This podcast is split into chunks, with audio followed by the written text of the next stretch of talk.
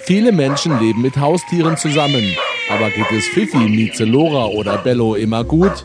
Radio gibt Ihnen Tipps zum richtigen Umgang mit unseren tierischen Hausgenossen mit Tierarzt Dr. Rolf Gramm. Das Blutohr. Sehr geehrte Hörer, besonders die Hundehalter unter Ihnen haben vielleicht schon etwas vom Blutohr gehört. In der Fachsprache Otthämatom genannt. Das Otthämatom wird in der Kleintierpraxis recht häufig vorgestellt und diagnostiziert. Aus Sicht der Hundehalter handelt es sich um eine leicht erkennbare und einfache Erkrankung. Das ist leider mitnichten der Fall. Das Otthämatom wird ausgelöst durch einen Schlag auf das Außenohr, also den Ohrlappen, vornehmlich bei Hunden mit Hängeohren. Da reicht auch schon ein Schlagen des Ohrlappens beim Schütteln gegen einen Stuhl oder Tischbein. Das führt zum Riss von kleinen Blutgefäßen. Das äußere Ohr besteht aus zwei hautbedeckten Knorpelanteilen. Das heißt, dass die Außenseite des Ohrlappens keine Verbindung mit der Innenseite des Ohrlappens hat, denn dazwischen liegt der Knorpel, der die Festigkeit des Ohrs gewährleistet.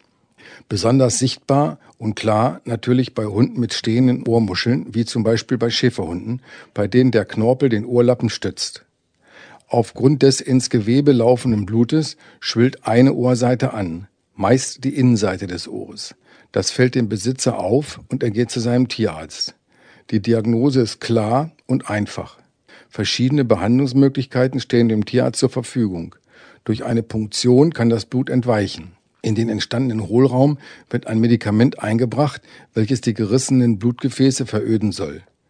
Bei umfangreichen Blutergüssen im Ohrlappen reicht das nicht aus und es wird mit einem Skalpell ein Schnitt gemacht, durch den die größere Menge Blut entweichen kann. Durch den Schnitt kann auch eine Drainage gelegt werden, die weiter zufließendes Blut sofort nach außen transportiert. In der Regel verstopft diese Drainage allerdings recht schnell und ist damit wirkungslos. Besser ist es, die Außenseite und die Innenseite des Ohres sehr fest miteinander zu verbinden. Das geschieht durch das Einsetzen von Knöpfen. Ganz normale Kleiderknöpfe. Pfiffige Tierärzte haben immer ein paar Knöpfe im Vorrat und werden bei einem hellen Hund helle Knöpfe vernähen und bei einem dunklen Hund dunkle Knöpfe. Einem Jagdhund stehen natürlich echte Hirschhornknöpfe zu. Na gut, ein Scherz, aber das könnte man so machen. Bei allen eben genannten Maßnahmen muss der Ohrlappen anschließend sehr fest durch einen Verband komprimiert werden, um ein Nachfließen von Blut zu verhindern. Zudem muss der Hund unbedingt gehindert werden, seinen Kopf zu schütteln, denn das führt auch zu einem vermehrten Bluteinfluss in den Ohrlappen. Das ist ganz wichtig.